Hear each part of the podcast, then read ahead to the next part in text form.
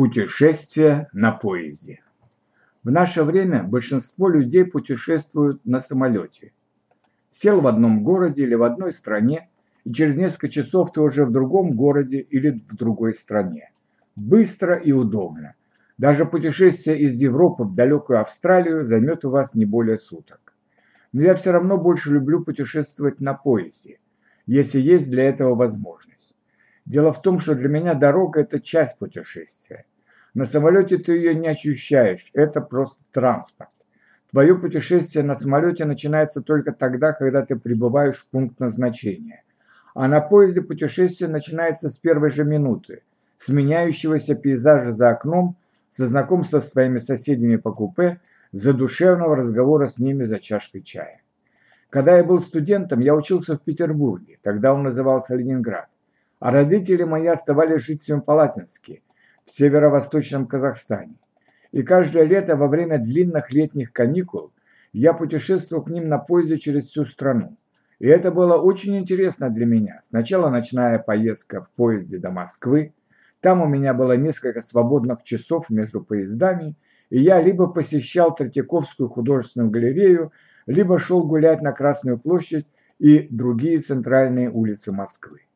Затем я переходил через широкую Комсомольскую площадь с Ленинградского вокзала на Казанский, садился на поезд Москва-Лениногорск, к которому были прикреплены два вагона Москва-Семипалатинск, знакомился с соседями по купе, заказывал стакан крепкого чая и путешествие начиналось. Мне было интересно все – и новые знакомства, и запах поезда, и ритмичный стук колес, и меняющиеся пейзажи за окном. Мы проезжали то мимо небольших деревень, то по мостам через многочисленные реки, то через бесконечные леса, невысокие, но живописные Уральские горы и бескрайние поля. А в больших городах были остановки по 15-25 минут. И за это время мне удавалось выскочить на привокзальную площадь, купить каких-нибудь пирожков или небольших сувениров, получить впечатление от нового города и вернуться в свое родное купе. Соседи по купе часто оказывались интересными людьми, рассказывали о своей жизни, спрашивали о твоей. Иногда они становились твоими друзьями на долгие годы. Три с половиной дня путешествия проходили очень быстро. Перед въездом на территорию Казахстана наш вагон прицепляли к другому поезду Новосибирск-Алмата, и через несколько часов мы уже были в Семпалатинске, на старом вокзале, построенном еще в начале 1930-х годов, когда Турксиб соединил железной дорогой Сибирь с Туркестаном, как тогда называлась Центральная Азия.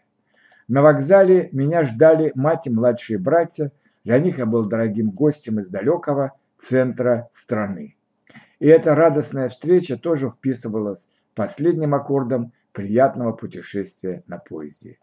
Сейчас я живу в пригороде Санкт-Петербурга и почти каждый день езжу в центр города. От моего дома можно ехать на собственной машине, на автобусе или на пригородной электричке. Я не люблю ездить на машине. Я нервничаю за рулем.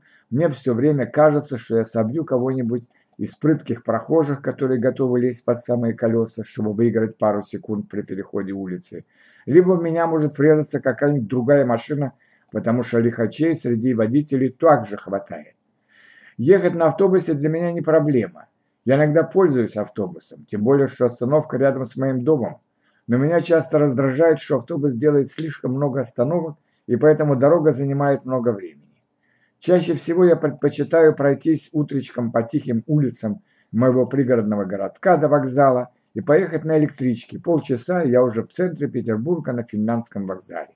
Электричка напоминает мне пассажирский поезд, мою молодость и мои многочисленные путешествия на восток, запад и юг необъятного Советского Союза, а также мои первые путешествия на поезде в страны Европы, Прибалтику, Польшу, Германию, Францию и Болгарию.